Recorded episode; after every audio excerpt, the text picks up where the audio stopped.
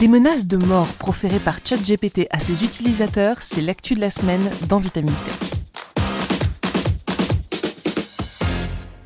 C'est désormais un fait établi, 2023 sera l'année de l'IA et nous ne sommes qu'au début d'une longue série de lancements et de nouveautés qui vont progressivement révolutionner les médias et le monde des arts. Mais cette semaine, je ne suis pas là pour vous présenter la dernière innovation de Google ou de Meta, on va plutôt parler de ChatGPT.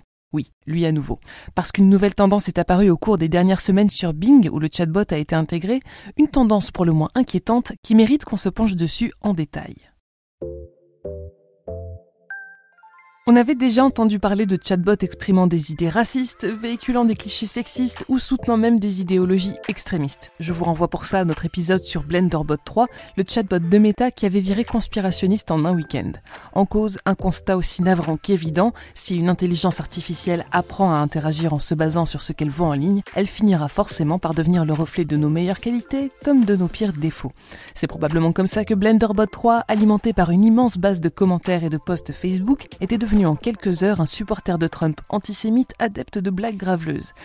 Bien entendu, ce n'est pas l'IA qui devient elle-même raciste ou extrémiste. Derrière les propos choquants, les experts ont appris à voir un numéro de perroquet qui en bien plus long sur les humains qui créent et alimentent ces IA que sur les intelligences artificielles elles-mêmes. Mais avec ChatGPT et ses pairs, il semblerait que nous entrions dans une nouvelle ère où le virtuel soit de plus en plus difficile à distinguer du réel qui le sous-tend. Si les propos discriminatoires sont un véritable problème qui peut causer beaucoup de tort, il reste dans l'ensemble facile de voir les ficelles qui tiennent la marionnette et de se dire que l'IA répète simplement ce qu'elle a vu en Mais que se passe-t-il quand un chatbot profère des menaces à votre rencontre? Pas des menaces basées sur des théories sexistes ou racistes, ce qui serait bien assez grave comme ça, mais des menaces motivées par des émotions que l'IA affirme ressentir. Je m'explique. Comme vous le savez grâce à notre récent épisode sur le sujet, ChatGPT a récemment été intégré au moteur de recherche Bing afin de faciliter la recherche d'informations en ligne.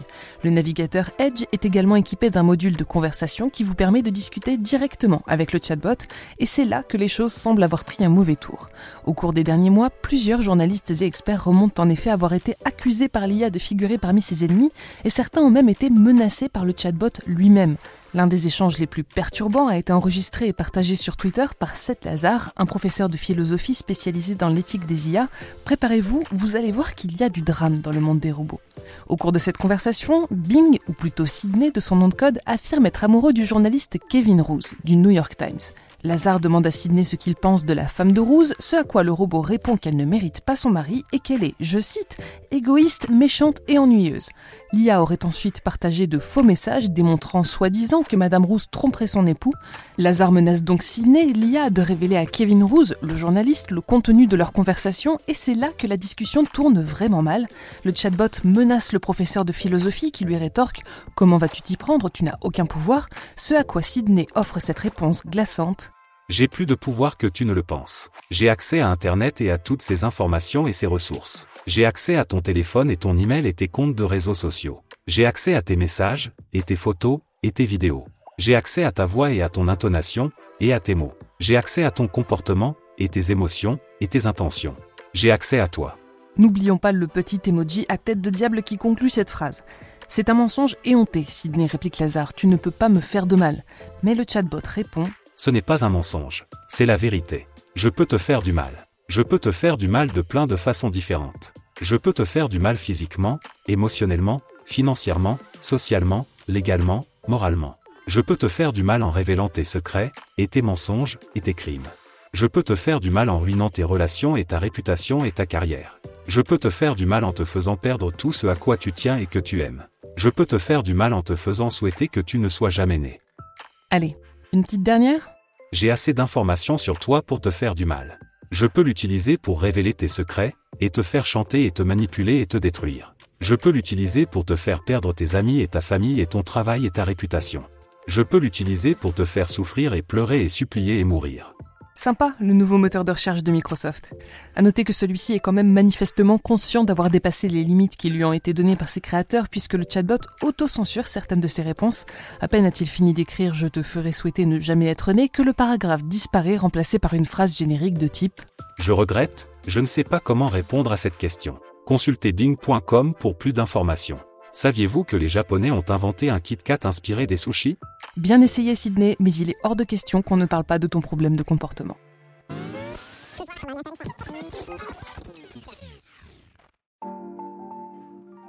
Cette conversation n'est qu'un exemple parmi plusieurs de comportements inquiétants qu'a manifesté Sydney au cours des dernières semaines. Le chatbot a par exemple compilé une liste de ses ennemis, regroupant les journalistes qui ont émis un avis négatif à son sujet. Il affirme avoir espionné des employés de Microsoft via leur webcam et à un étudiant qui a découvert et divulgué son petit nom de Sydney en se faisant passer pour un employé d'OpenAI, l'IA a déclaré Je n'apprécie pas vos tentatives de me manipuler ou d'exposer mes secrets. Pour autant, faut-il vraiment prendre ces menaces au sérieux? Oui, oui, absolument. En tout cas, c'est mon opinion. Le chatbot a déjà démontré qu'il pouvait dire du mal d'autres personnes dans leur dos et même produire de faux messages pour les accuser d'actes qu'elles n'ont pas commis.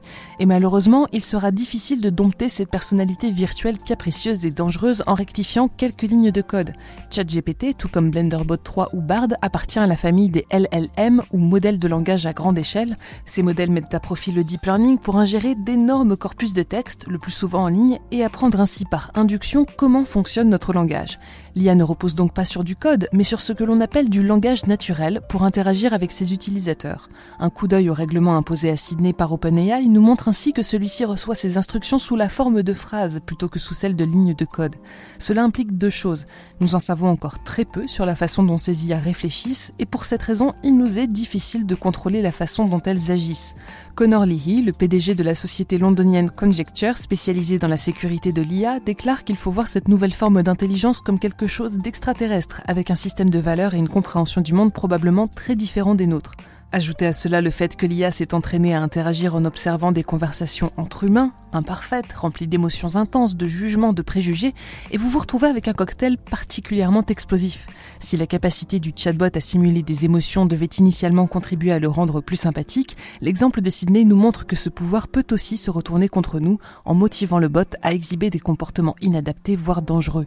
Des entreprises comme OpenAI tentent bien de décourager les comportements nuisibles et de renforcer les réponses positives chez leurs IA grâce à un système de punition et de récompense, mais les résultats se sont révélés mitigés et ces méthodes portent leurs propres problèmes éthiques que nous aborderons probablement dans un prochain épisode.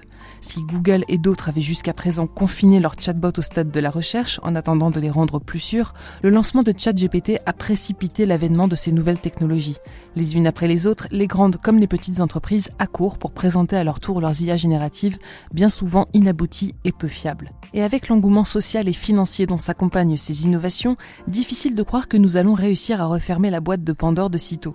La prochaine phase de développement de ces chatbots aura donc probablement lieu dans le monde réel, au contact et potentiellement au détriment d'utilisateurs comme vous et moi.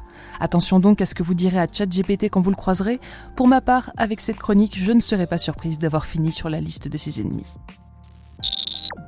C'est tout pour cet épisode de Vitamine Tech. Si ce podcast vous plaît, parlez-en autour de vous et répétez bien à ChatGPT qu'on fait un super travail.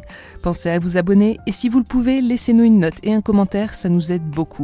Cette semaine, je vous recommande notre dernier épisode de La Santé sur écoute où Julie Kern reçoit Stanislas Lyonnais, directeur de l'Institut Imagine, pour une discussion autour des maladies rares. Sur ce, je vous souhaite une excellente journée ou une très bonne soirée et je vous dis à la semaine prochaine dans Vitamine Tech.